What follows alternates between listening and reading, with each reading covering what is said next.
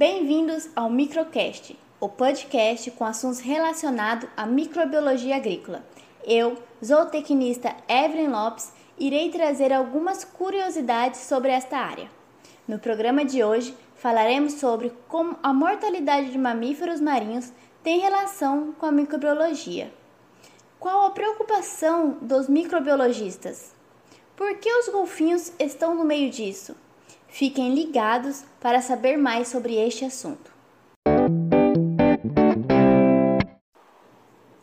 Vamos falar um pouco de microbiologia da área costeira no programa de hoje. Nas últimas décadas, milhares de mamíferos marinhos morreram sem explicações ao redor do mundo. Essas mortes ocorrem em surtos de dúzias a milhares de mamíferos. E os microbiologistas tentam determinar a causa de cada surto. Em 2007, as mortes de leões marinhos da Califórnia foram atribuídas à leptospirose e doenças infecciosas como a toxoplasmose. Tem matado lontras marinhas da Califórnia em números crescentes.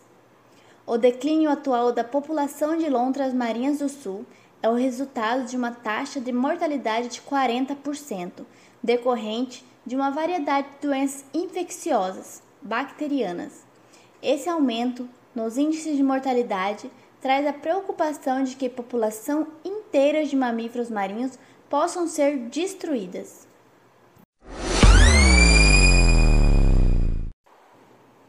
Ainda em 2007, a brucelose matou um golfinho em Maui. Ainda mais preocupante é o fato de um grande número de patógenos oportunistas, incluindo 55 espécies de víbrio, ter sido encontrado em golfinhos. Essas bactérias fazem parte da microbiota normal dos golfinhos e da biota das águas costeiras. Elas podem causar doença somente se o sistema imune do animal, que é sua defesa natural contra infecção, for enfraquecido. Arcanobacterium fos é um patógeno oportunista que causa uma infecção grave em focas feridas.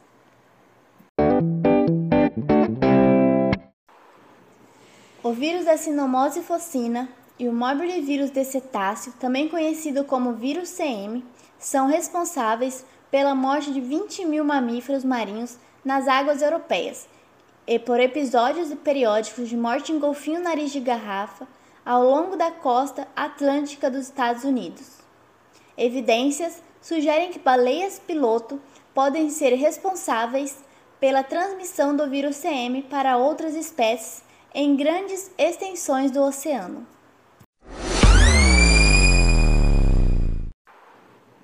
As informações são raras. Tais perguntas são uma preocupação da microbiologia veterinária, que até recentemente era um ramo negligenciado da microbiologia médica. Enquanto as doenças de animais como gado, frango e martas foram estudadas, em parte pela sua disponibilidade aos pesquisadores.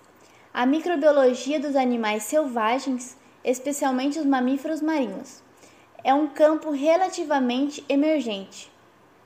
Coletar amostras de animais que vivem em oceano aberto e realizar análises bacteriológicas é bastante difícil. Atualmente, os animais estudados são aqueles confinados ou os que vêm à praia para reprodução, como os leões marinhos do norte.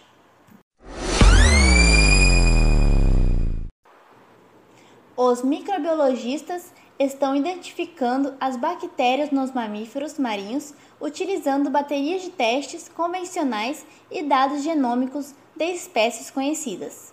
As bactérias são comparadas com a espécie descrita no Baggs Mendel para atribuir um nome a elas ou as identificar.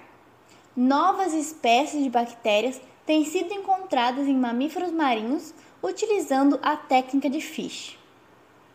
Os microbiologistas veterinários esperam que o aumento dos estudos de microbiologia dos animais selvagens, incluindo os mamíferos marinhos, não somente promova uma melhoria no manejo da vida selvagem, como também forneça modelos para o estudo de doenças humanas.